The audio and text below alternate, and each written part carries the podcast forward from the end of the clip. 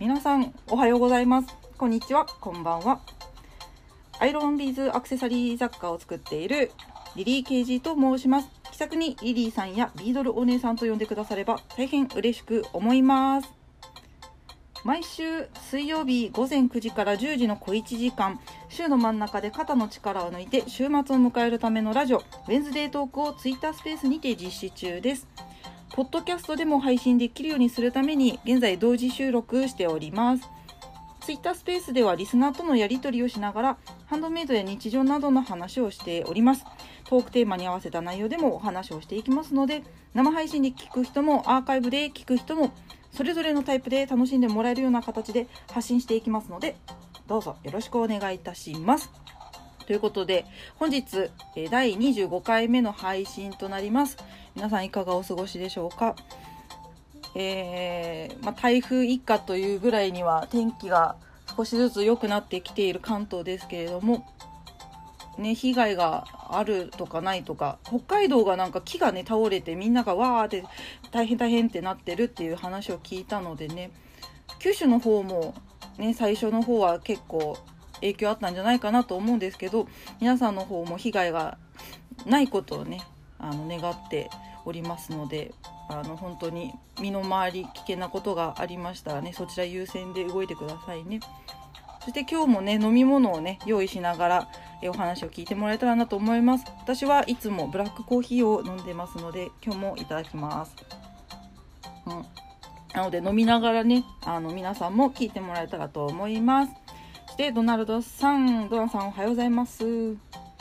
日はですねえっ、と9月の4日日曜日に開催されましたコミティア、まあ、141ですねえー、141回目なんですね。こちらに出展したので、えー、その感想などをお話ししていきたいなと思いますので何卒よろしくお願いします。何かの参考じゃないけれどもまああリリーさんはそういう感覚だったのねっていうところを聞いてもらえたらと思います。はいじゃあまず最初にですねコミティアって何ですかってところがあるかもしれないので簡単に説明しますとまあ一次創作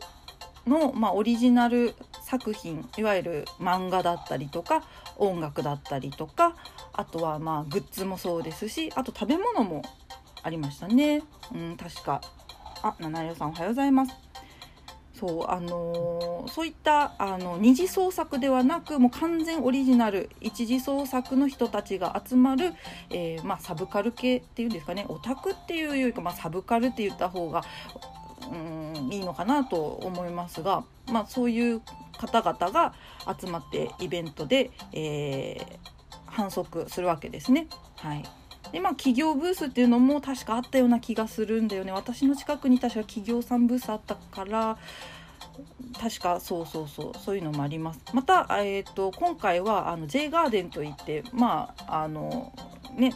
BL と言われているねジャンルの、えー、即売会一次創作の即売会の方も合同でありましたので結構ビッグなイベントだったかと思います。はい、都度違うっていう情報は私も聞いてはいるんですけどねその合同してるそのイベントっていうのはね。うん、でもまあコミティは今回はあの141ということで次回は142が、えー、もう控えて11月にあるっていうことなので、まあ、気になる方は是非調べてみてもらえたらなと思います。まあ、アルトバリエとかそういう感じにもま似てなくはないですがどちらかというと漫画とか、うん、イラストとか、うん、そういった方々が、まあ、メインどころっていう感じのイベントなのかなと思います。私は、えー、グッズですねグッズとか雑貨とかそういった、えー、て言うのかなエリアの、えー、申し込みをいたしまして参加をしました。はい、で、えー、これがねちょっと意外だった私コミティア初めて参加したんですけれど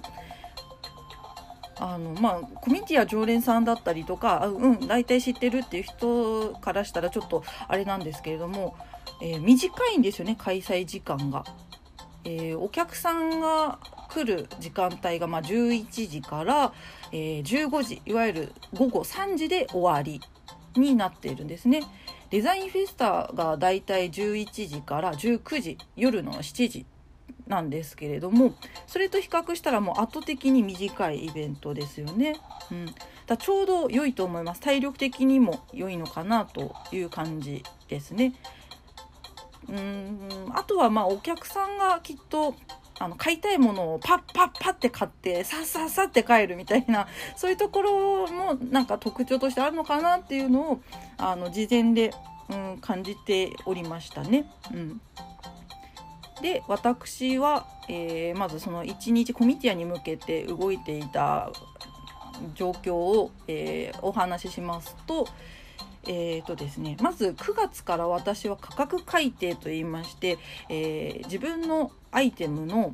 まあ、作品ですね作品の、えー、価格をですね見直そうっていう試みを、え、7月から8月の2ヶ月の間ね、あの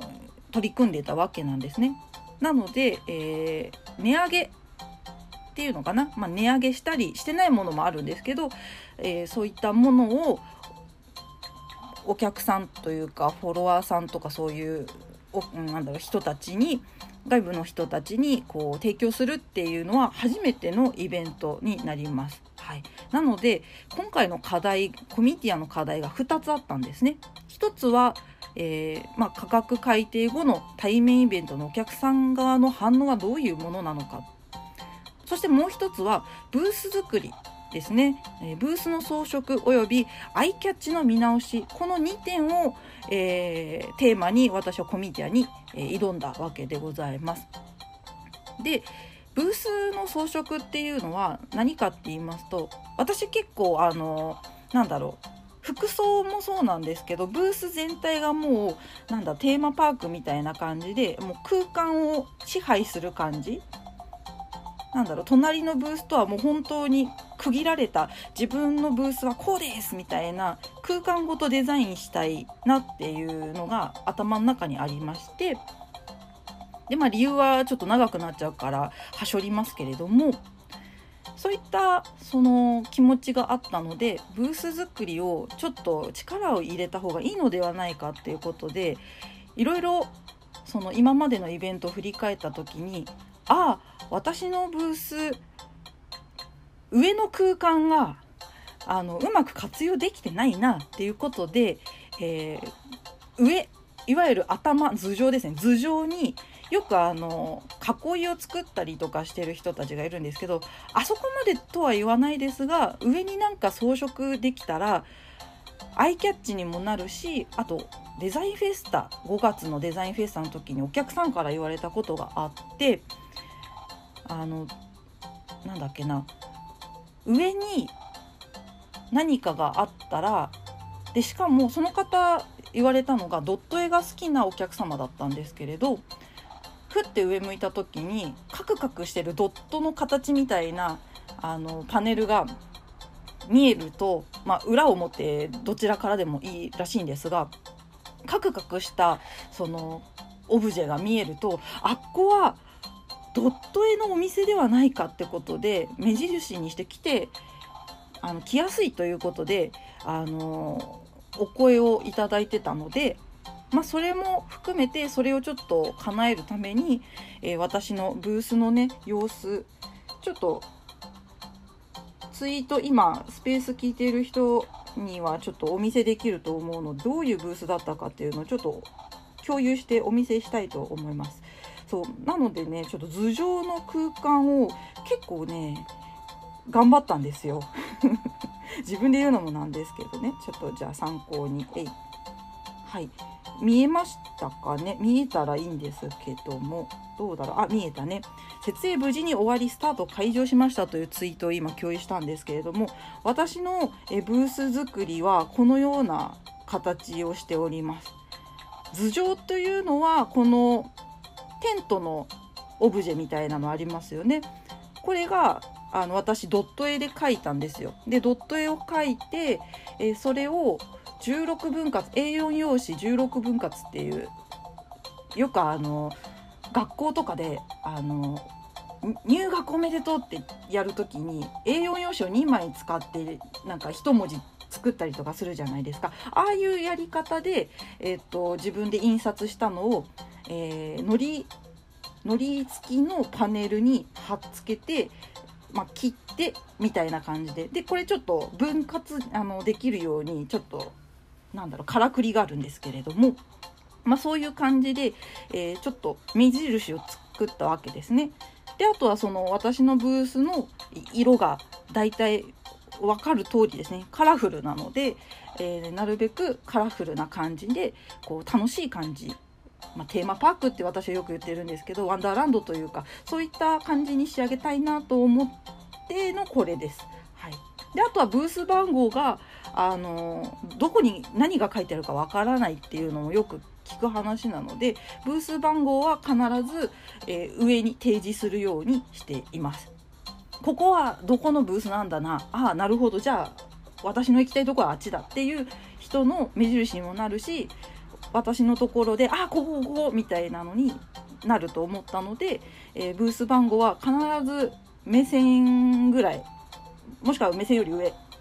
を、えー、基準に、えー、作っておりました。はい、そして、え皆さんおはようございます。レンさん、リクさん、小池さんおはようございます。今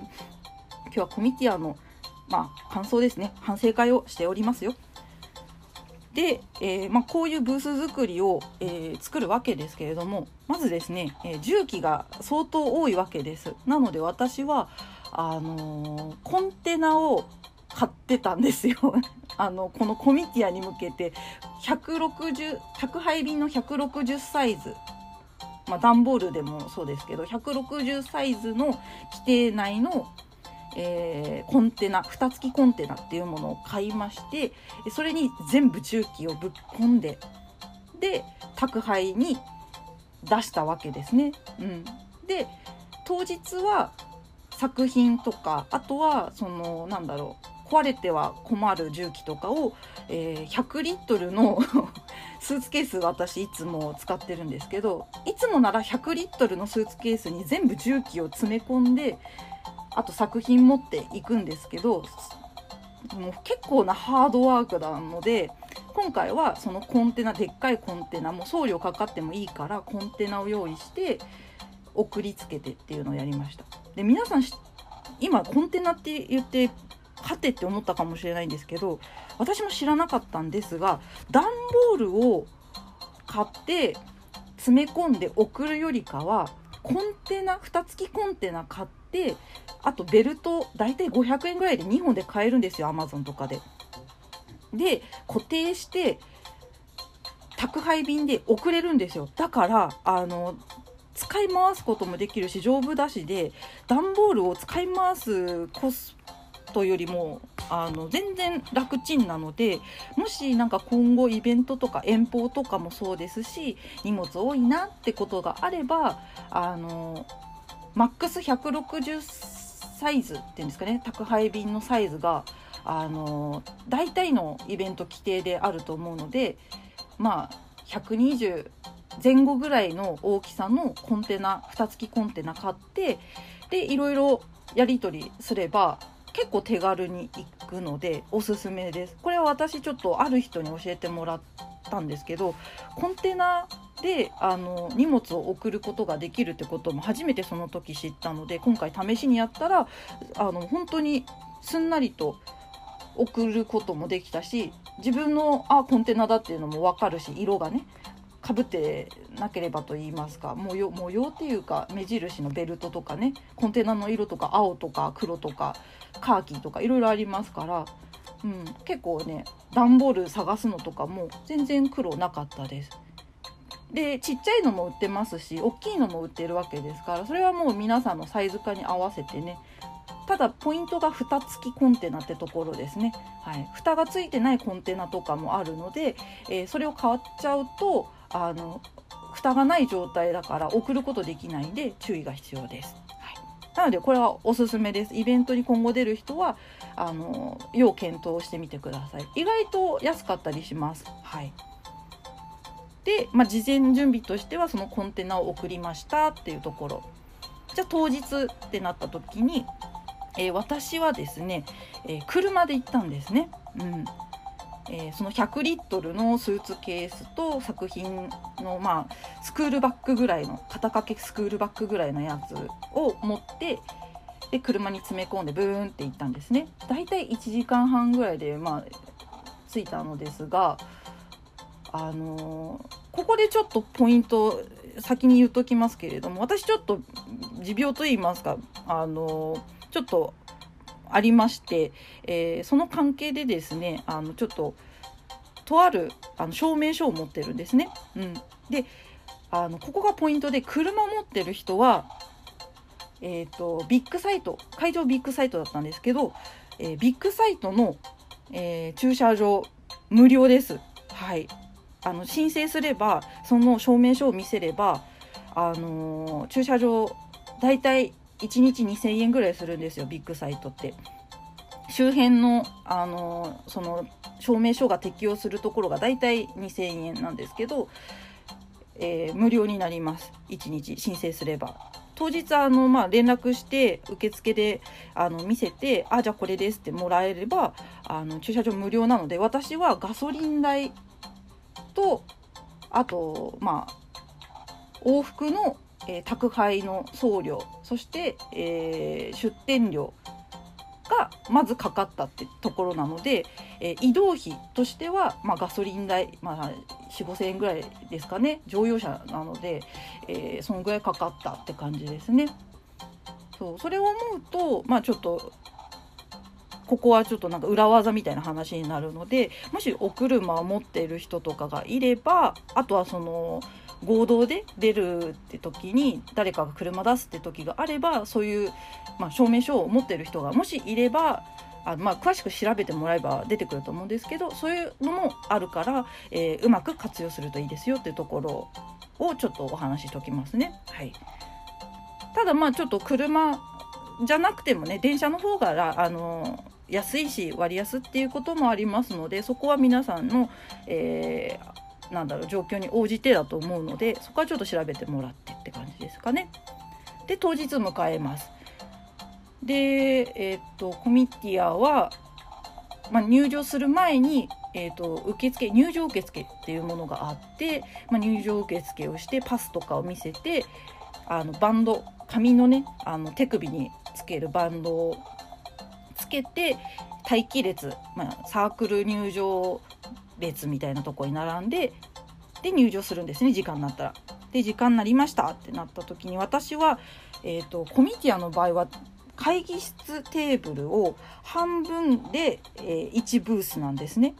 で私は1ブースはちょっと狭いので2ブースいわゆる会議室テーブル1テーブルですね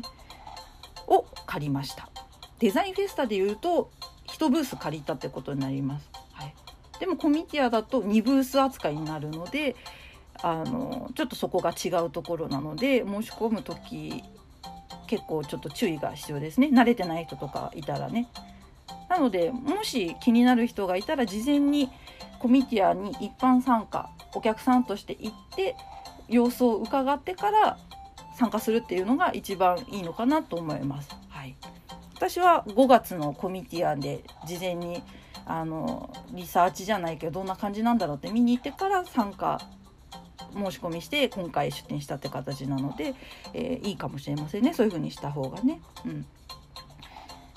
で設営しますってなった時にあの、まあ、宅配便送ったやつを受け取りに行って、えー、せっせせっせせっせせっせやったんですけど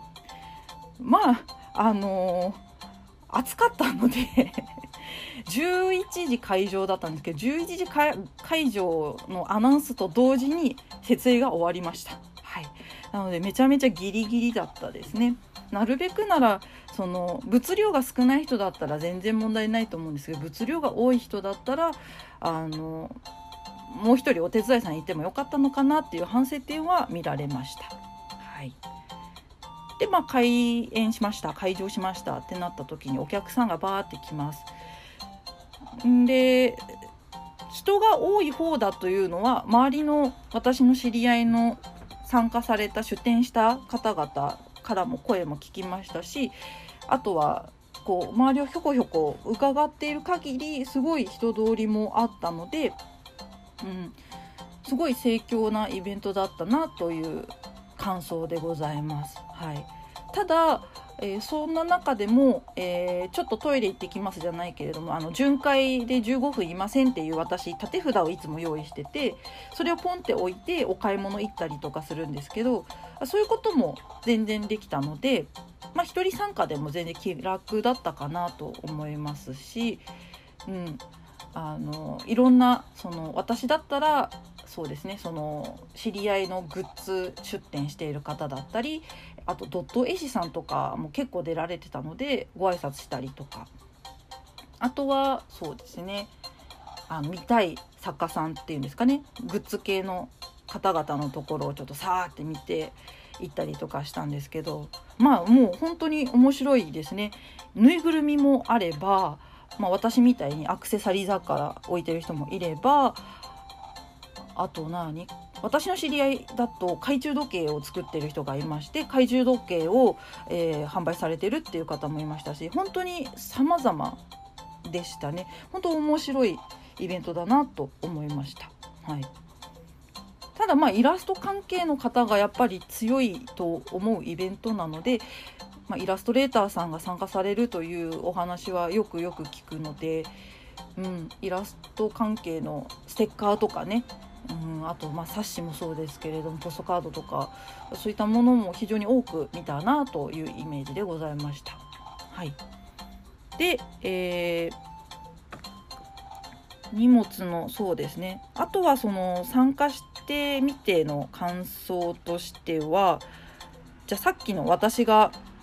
2つのテーマ課題があるっていうことを先にお話ししますとまず1つ目のブース装飾およびアイキャッチの見直しのところなんですけどこれはもう大大大成功でございました。何よりもあの何、ですか？見てあの来てくれる方があのわあなんて面白いんでしょうみたいな感じで印象に残ったっていうのがありました。うん。なのでこのね屋根みたいなやつあの今上のツイートあると思うんですけど屋根みたいなところを作って本当正解だったなと思いました。はいでしかもあの、まあ、ブース番号で覚えてるっていう人はそうそういないのかなっていう感じはしましたがまああって正解だったかなという感じは受けましたね。うん、やっぱ頭上の上の空間を使うっていうのはあの他にいたかって言われるとほぼほぼいなかったので、まあ、ポストん？じゃポスターを掲げている人ぐらいだったかな？いたとしても。なのでちょっとあのキャッチーなブース作りだったので印象に残ったのかもしれないなという印象でございました。はいなのでブースの装飾の見直しはすごい成功したなという感じですね。で次えー、価格改定後の対面イベントのお客さんたちの反応についてここなんですけどこれがねあのちょっと感慨深くてですね。えまずは私イベントに出るとあ皆さん声聞こえますか？あその前に声聞こえない？もしかして。ちょっと待ってね。大丈夫かな？聞こえなくなったかな？ちょっと待ってね。よいしょよいしょ。あああ。聞こえますか？ちょっと音質悪くなっちゃったけど聞こえますか？ああ聞こえたらなんかあのスペースの皆さんあのアイコンでマークをピースなどをしてもらえたら嬉しく思いますが。あありがとうございます。ありがとうございます。声が聞こえなかったんだね。すいませんすいません。今気づきました。ありがとうございます。あいたちさんありがとうございます。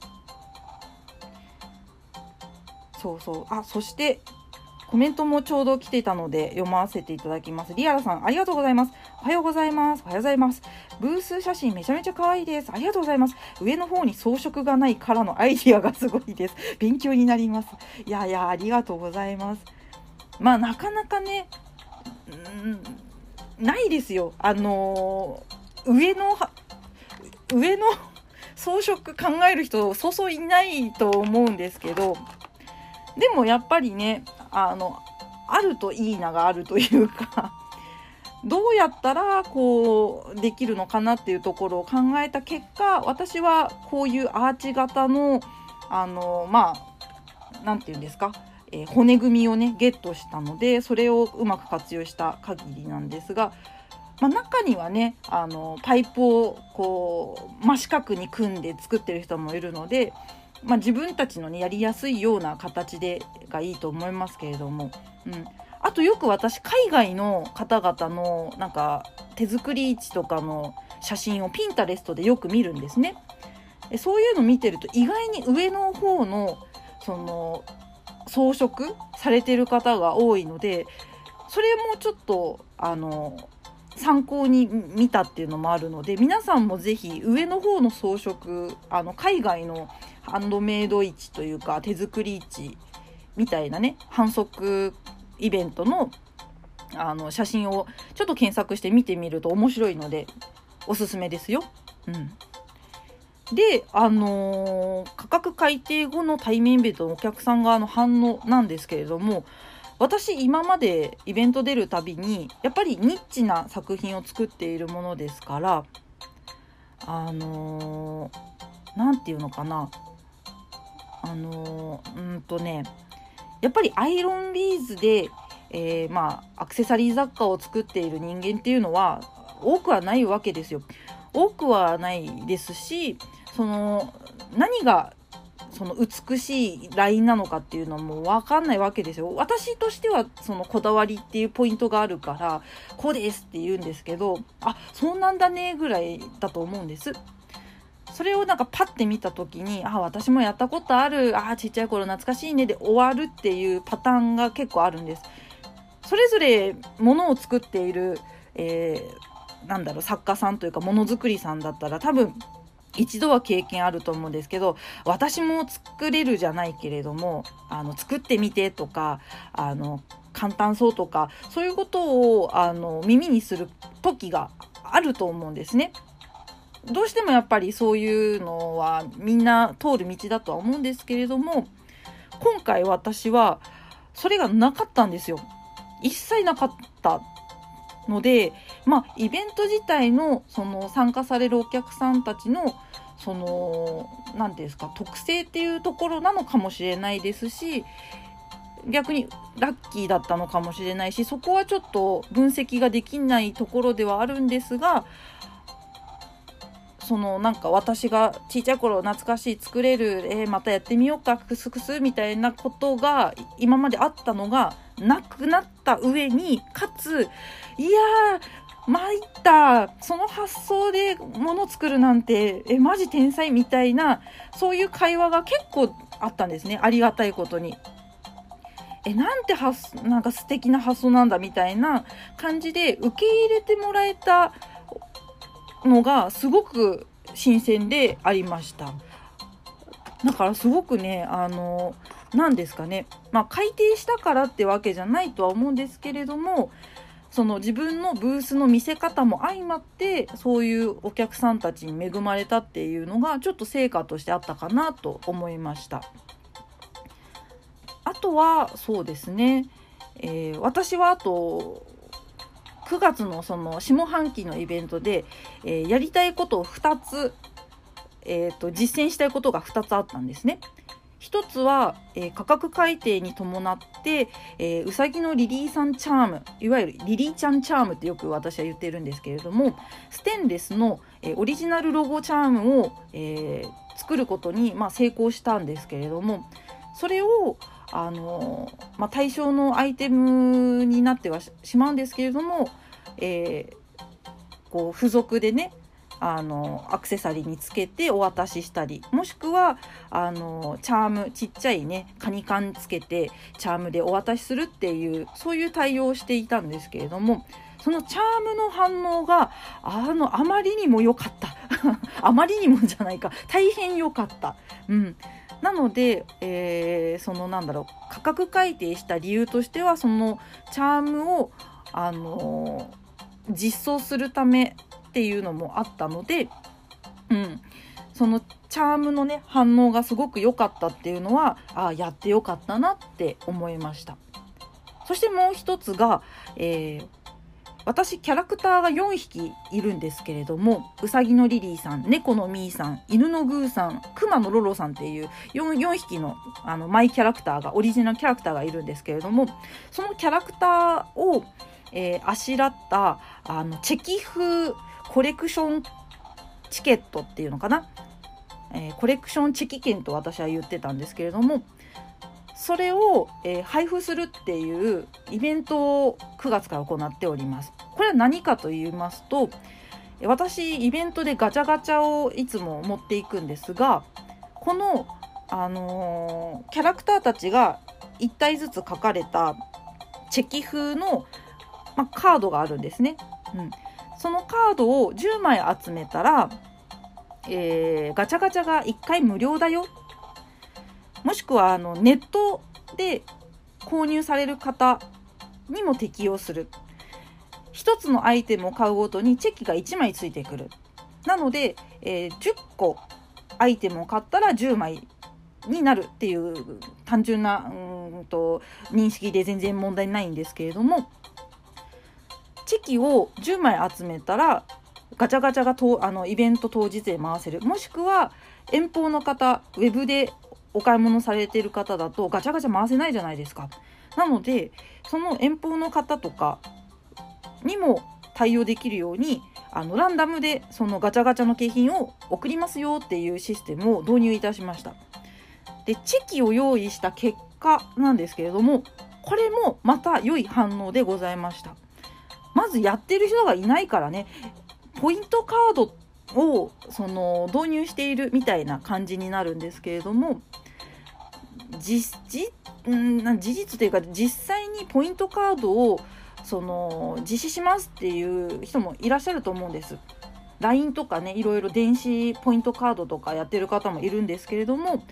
私はそれがうまく活用できなかったのでそれに代わるものは何かないかなと思った時にその自分のキャラクターのコレクションチェキを配布するっていうことに至ったわけですね。でこのチェキのいいところとしては、えー、日付そして、えー、購入先、えー、ウェブだったら例えばミンネもしくはベースとかね。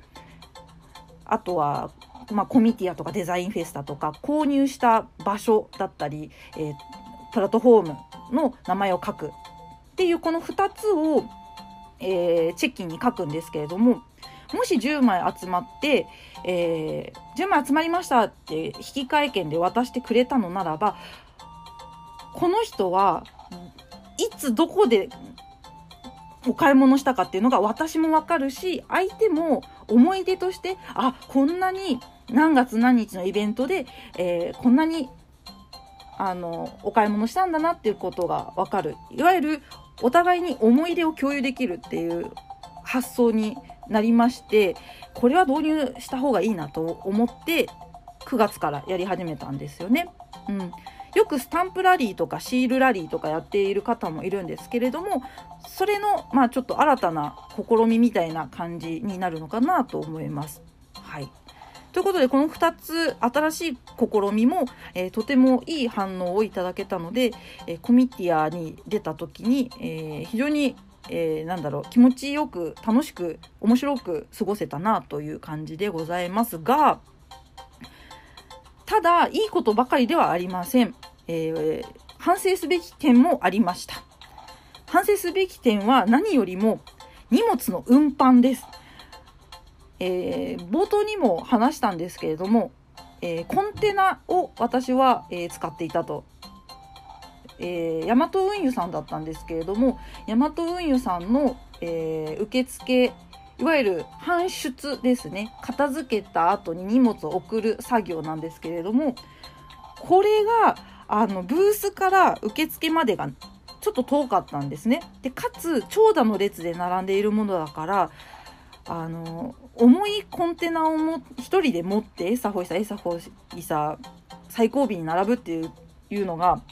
とてつもなく大変でした。で最終的に私はあのななんていうのかな本当に最後尾荷物を預けたのが最後のグループだったんですね。もっと効率よくできたのではないかなっていう反省点もあったのでこう思い返してみた時にやっぱり台車を持ってってる人がいらっしゃったんですね何人か。で台車があるとやっぱスススってねあの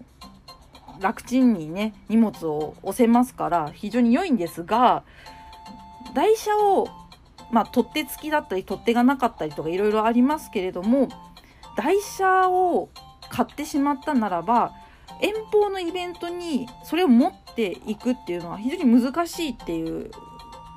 のもあるんですね。こうデメリットとして。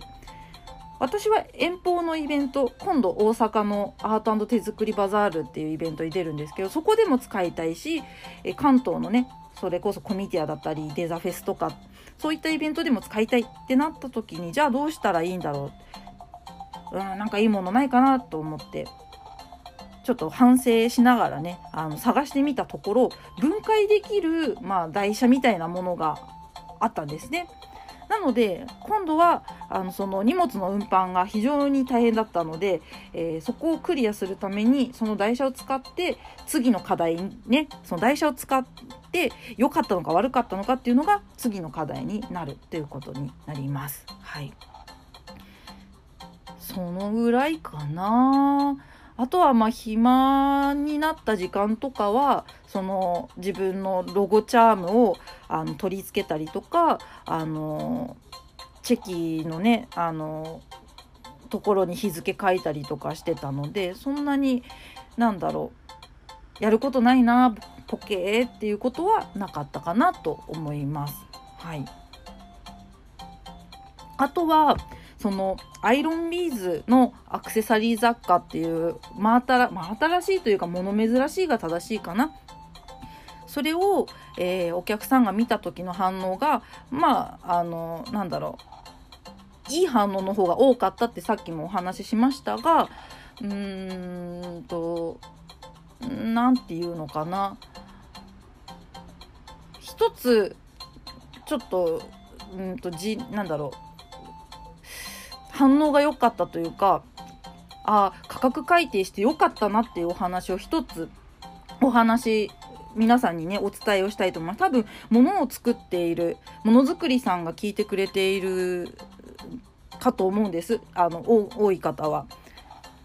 多い方はというかここにいる方ね、うん、スペースにいる方だったりアーカイブ聞いてくれている方でものづくりをしている方が多いと思うのでこれは一つ値上げのそのしてよかったっていう私の意見をお話しさせていただきたいと思います。やっぱり価格を例えば1000円のものを上げるってなった時にいくらにしようとか値上げしたらお客さんがとかいろいろ思うとは思うんですけれども私は上げてよ良いとあの堂々と言えるようになりました。理由なんですけれどもまあ、ちゃんと価格を上げる理由っていうものを用意しておくべきではあるんですけれども、まあ、それはもう前提として、前提として上げるっていう話になりますけれども、私、とある作品が1000円以下のアイテムがあったんですね。1000円以下の作品があったんです。でそれはなぜかっていうと気軽に買ってもらえるラインナップの一つとして、えー、その作品を1000円以下で作ってたんです。でも、その作品をとある方が見た時に、あなたこれを1000円以下で売るなんてどうかしてると。他の作品、これが、あ例えば A という作品が、例えば4000円で出してるのにでしかもその4000円の作品が売れてるっていう事実があるのになぜあなたは1000円以下のものも用意しなきゃいけないのって言われたのがちょっとあのハッとした瞬間だったので価格を見直そうって思ったわけなんですけれども結果私は1000円以下の作品を3倍に価格改定したんですね。なので、うん、例えばそうだなうん、700円のものだったかける3、まあ、2000円ぐらいですよね。2000円にアップしたわけです。はい。で価格が上がったらみんな手に取らないじゃないかなっていう不安とかいやこんな値段に対してこの作品でしょって思われるのがすごく怖かった。イベントに出る前すごく怖かったんです。怖かったんですけどいざイベント出てみたら一切そういう声聞かなかったんですね。むしろ受け入れてくれたんです皆さん。これくださいって普通に言うんです。なのでそのなんだろうこの値段だから高いとかそういうのって自分が決めつけてるだけなんだなっていうことが分かったんです。うん。周りの人がこのぐらいの値段だからってこのぐらいの値段にしたやっぱり飛び抜けて上にしちゃうといけないんじゃないかなとか思っちゃいがちですけれどもそうではないお客さんイベントに来るお客さんはあの価格で見てる人ももちろんいらっしゃるとは思うんですけれども何よりもいいと思ったものを買いに来てるわけですよ。イベントに。私がいい私が好きって思ったものを買いに来てるわけだからこちらの出店側のその高くてなんか言われちゃうんじゃないかなっていうのはいわゆるなんだろうわたなんだろう。幻想じゃないけれども呪いみたいな。そのものづくりさんの呪いみたいな感じ。そうそうそう。なのでそれは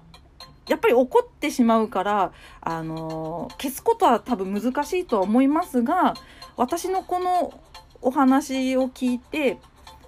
あのなんだろうあそうなんだって思ってもらえたら少しでも緩和されるのであればすごくなんだろういいヒントになれたのかなって思うんですけれども結果ね私その3倍に上げた作品が一番売れたんですね。うん、で考えてみたんです。今まで3分の1の値段で売ってたものが1回で3個の値段になる。まあ、これは本当に消あの消費者というかあの購入しているお客さんの前でこんなこと言うのもすごくあのお恥ずかしいことだし失礼なことかもしれないんですけれどもでもやっぱ活動しているものとしてちょっとこれは言わせていただきたいのですが一気に3個売れたっていう感覚になるわけですよ。うん、でしかもそれが一番ラインナップとして売れて私のそのなんだろううんと活動資金としてねあの、まあ、蓄えることになるわけじゃないですか。そこの主軸になったっていう実績があるのでうんと何て言えばいいのかなやっぱりそのあ変えた方が楽なんだ自分が楽なんだって気持ちがあの落ち着く落ち着くって言い方変ですね。うん何て言えばいいのかな。そのたくさん売るのがステータスっていう幻想から解き放たれたっていう感覚に陥ったっていうのが正解かな。うん、だからうん価格を下手に上げろ上げろっていうねあの言葉とかよく聞くと思うけどなんでそんなに言うんだろうって思い返してみたら結果その自分のそのやっぱり自分のやっていることに対しての対価にもなるしその作品としてのクオリティももちろんついてきてなくてはいけないとは思いますけれどもやっぱりそれを何だろう好きあなたの作品が好きあこれ気に入ったって思ってもらう人が納得して買ってもらってのそれだから、うん、あげてよかったって私は思ったんですね。うん、で満足もしてもらえるし、うん、で私はその満足度をさらにこうなんだろう可視化できるようにあのチェキ券だったりとかロゴチャームの導入だったりとかいろいろ試行錯誤して、まあ、つなげてたんですけれども、まあ、それが難しいよっていう人だったらあの打ち出し方はいろんなアイディアがあると思うのでそれを紐付けてあのやっていく必要があるんだと思うんですね。まあ、技術を向上させるっていうのも一つの手段だと思うんですけれども、うん、だからね値段を上げるのが抵抗があるっていうのはあの何て言うのかな。言ってしまえばその自分の呪いみたいな、もうなんかいい言葉が見つかんないからごめんなさいね。不穏な、不穏な言葉しか出てこないんだけど、だと思うんです。うん。だから、あの、悪いこととかそういうふうに捉えなくていいと思いますし、そのなんだろう。見てくれてる人はちゃんと見てくれてるから、納得して買ってくれてるから、うん。より大切にしたいっていう気持ちも強くなるから、私はあげていいっていう考えになりました。あ上げてみて不安だったけど結果上げてよかったっていう価格を見直したことでより自分の活動をあのもっともっともっともっと頑張んなきゃいけないなっていろんな人にもっと良さを伝えなきゃいけないなっていう気持ちにもなったっていうね。メンタルの部分でもすごく強くなったじゃないですけど、うん、なんだろうな。うーん。なんて独りよがりではない、うん、独りよがりっていう言い方もあれですけどその自分のいいものを共有できるようにもっといろんなことをしていかないといけない。皆さんをワクワクさせるのが私のあの活動の一環であるっていうのをすごく今回のイベントで体感しました。はい、なのでもし価格のことで悩んでいる方がいたら一度本当に真摯にあの市民になって考えてみた方がいいのかもしれませんしあのその自分のこれは高いんじゃないかなっていうのは本当に自分のあの物差しでしかないからそんなことないんですよ。あのそんなことないのよ。本当にそう、そうだと思う。だって私だよ。わ、わ、リリケージのアイロンビーズのアクセサリー雑貨を実際に見て納得されだからみんな手に取ってくれたわけですしこういう SNS とかウェブ上で見た感じだと不運で終わっちゃうところがそうではないっていうのがあのやっぱ対面イベントで発生することなので、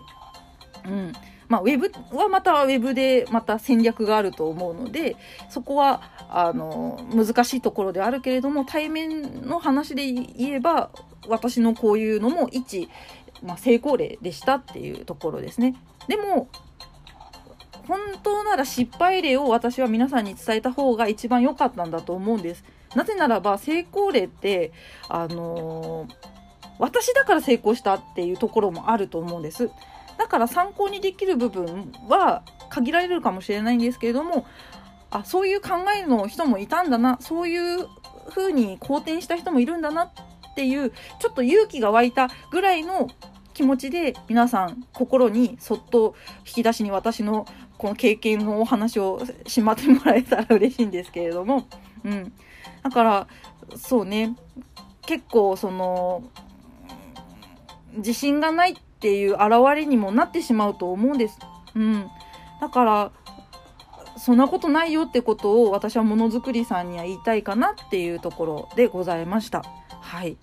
何言ってるか全くわからないね。皆さんごめんなさい。本当に熱が帯びてしまいました。ということで、まあ、コミティアなんですけど、あと、そうね、私はドット絵関連の、えー、ものづくりさんといいますか、イラストレーターさんといいますか、ドット絵師さんと今、いろんな企画をやってまして、その関連で、えー、出展してる人も含め、えー、お客さんでその関連のえ方が来てくれたっていうのもすごく嬉しかったイベントになりました。さらにはあのやっぱり手に取って見てもらえるのであこんな技術がってやっぱり分かってもらえる。うん。なんかウェブとはまたちょっと違うとはもう違うちょっとどこじゃないか。違うと思うんですけれども、まあ、対面は対面のいいところがあるなっていうところ。そして、えー、ここまで私が良かった良かったって言ってますけれどもまあちょっと反省点もありましたけれどもこれは失敗を積み重ねてきたからあの今があるということになります。というのも私も最初からこうじゃなかったしもうずっと言われてきたのがアイロンビーズでアクセサリープププっていう声が本当に多かったんですよ。でも今は一切言われなくなったところまで来たのはいろんなことを修正して修正して修正して修正してさっきも言ったけれども例えばブースの装飾作りだったりの見直し価格改定の見直しそしてそのお客さんの反応どうだったかなっでちゃんと課題を設けてそれをフィードバックして次に生かすっていうことがずっとこう繰り返し繰り返しなされてたから今のけあのお話しした結果に至るわけなので皆さんももし今後イベントだったりとかまあウェブはちょっと私あの不得意なのでそこはちょっと割愛いたしますけれども何かこう課題があるなと思ったことはあの文章で書き出してもいいと思います。書き出すのがいいと思うんですよね。私には何が課題なんだろうかみたいなのを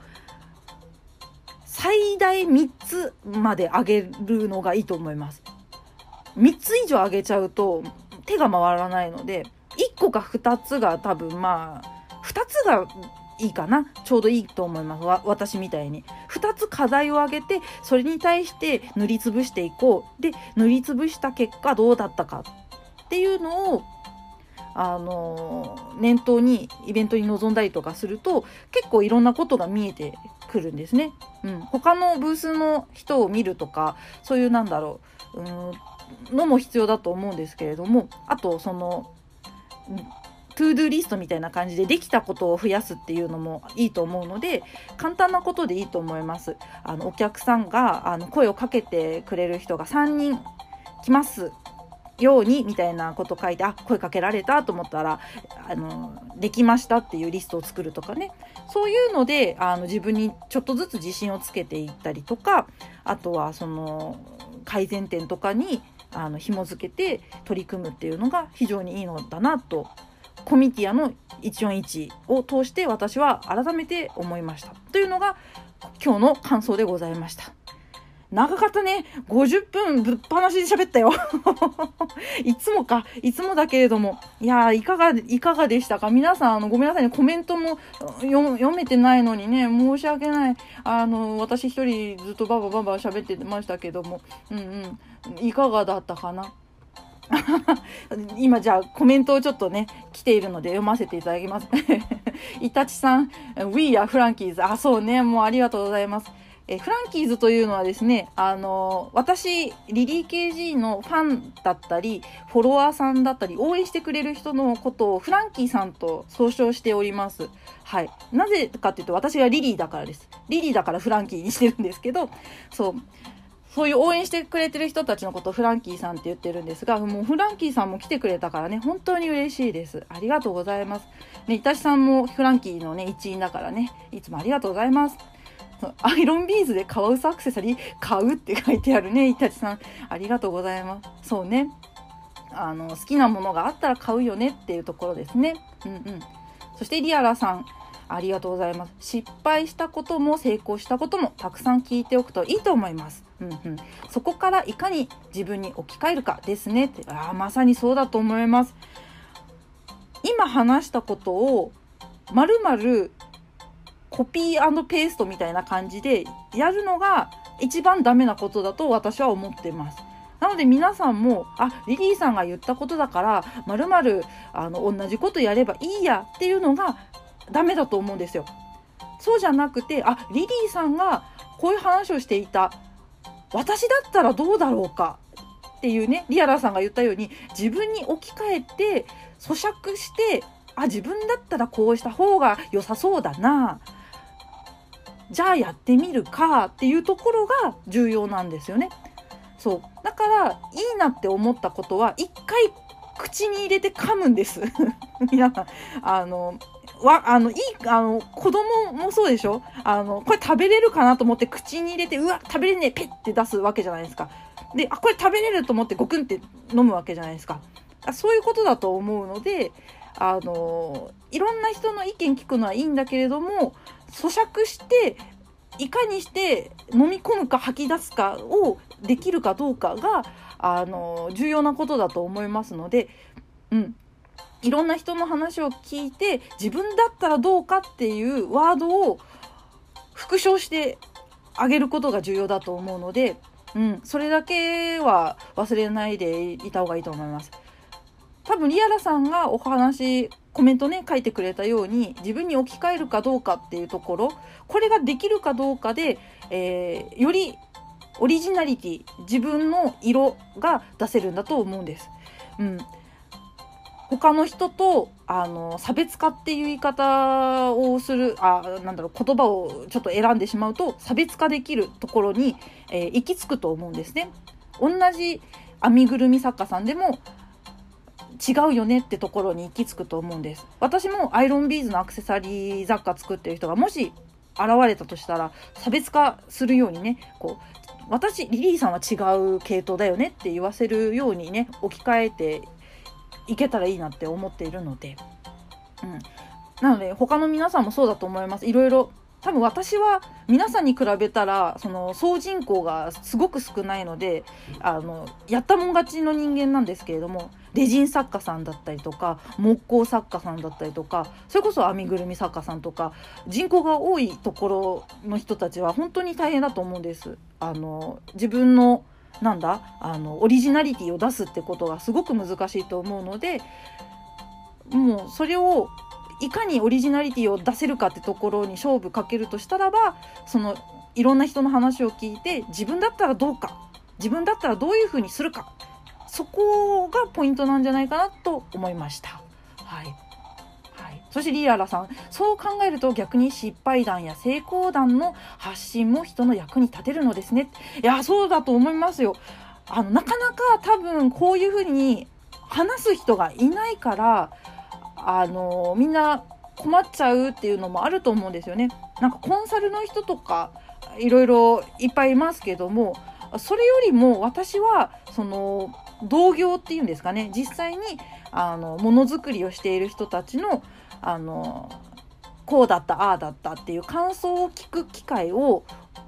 あのも設けるじゃないけれどももし遭遇したらあのちゃんとしっかりそうなんだねって私もこうだったよって言ってあげることがウィンウィンだと思います。うん、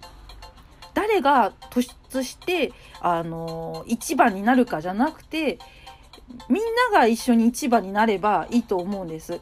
でみんなが一番っていうのは同じやり方で一番になってるわけじゃないからあのそれぞれのオリジナリティが突出して一番になってるわけだからそれでいいと思っているのでこういうふうにお話を私もしてで皆さんも聞いてであのまあリリーさんの話ちょっとアーニーなペッて吐き出してもいいしあの、あ、リーさんの話、なるほどね、噛んで噛んで噛んで、こねてこねてこねて、あ、こういう風になったや、じゃあちょっと温めてみようかなとか、焼いてみようかなとかってできると思うので、そのようになんか、いかようにも私のこの話を、なんだろう、調理してもらえたらなと思います。ということで、えー、だいぶね、あの、10時になるとね、これ、あの録音がアーカイブの方が閉まっちゃうので、えー、っと、先にね、あの、いつもの恒例のやつをやりたいと思います。えー、今日はなんかすごい聞いてくれてる人がたくさんいるんですが、誠にありがとうございます。えー、皆さんね、あの、最後まで聞いてくれた方をね、お名前順不動で、えー、読み上げをさせていただきたいと思います。はい。あなので、ちょっと、ちょっとだけ言ってもらえたら嬉しいです。はい。えー、私が見えてる順番で名前を、えー、読み上げたいと思います。では、参ります。えー、みわさん、てんさん、ノイタチノーライフさん、リアラさん、ニナさん、えー、ソラさん、えー、シバさん、デンさん、プチトマトラブさん、七色さん、リックスさん、そして琥珀さん。最後まで聞いてくれてありがとうございました。そしてアーカイブで聞いてくれているあなたも誠にありがとうございました。今日は、だいぶ、だいぶ濃かったんじゃないかな。もしよかったらアーカイブもね、あの、ツイッターの方で後ほど、えー、ツイートいたしますので、最初から聞きたいやとか、もう一回聞きたいやっていう人は、ぜひ聞いてもらえたらなと思います。別にアプリを落とさなくても、あの、リンク踏めば、あの、すぐ聞けますので、ぜひぜひよろしくお願いいたします。あとこれ最後ね、あの、ちゃんと言わないといけないことがあるんです。来週、9月14日なんですけれども、えー、っとですね、なんと対談をいたします。第3回目の、ん ?4 回目か。4回目の対談をいたします。はい、来週はですね、えー、9月14日水曜日、えー、対談の回でございますけれども、ゲスト様は、なんと、あの、あの、ツイッターでバズりにバズっている AYK レゴリスさんと対談をいたします。やったね。ということで、えー、レゴリスさんと、えー、来週9月14日水曜日、えー、夜の9時、いわゆる21時にこちらのスペースで対談をいたします。すみません。途中で切れてしまったので、えー、追加で録音しております。どうも、リリー・ケージでございます。えー、先ほどもお話しした通り、AYK レゴリスさんと9月14日水曜日夜の9時ですね、21時に、えー、Twitter スペースにて対談会をいたします。ぜひとも、えー、皆さん、AYK レゴリスさんの、えー、ことでしたり、まあ、いろいろ私たちのことでしたり、えー、お話をいたしますので聞きに来てもらえたらなと思います。また素朴な疑問とかもありましたら、ぜひコメントくださればと思いますので、どうぞどうぞよろしくお願いいたします。最後の最後で切れちゃって、本当にすみませんでした。また来週もお会いできることを楽しみにしております。それではリリー・ケージでございました。それではまた、また来週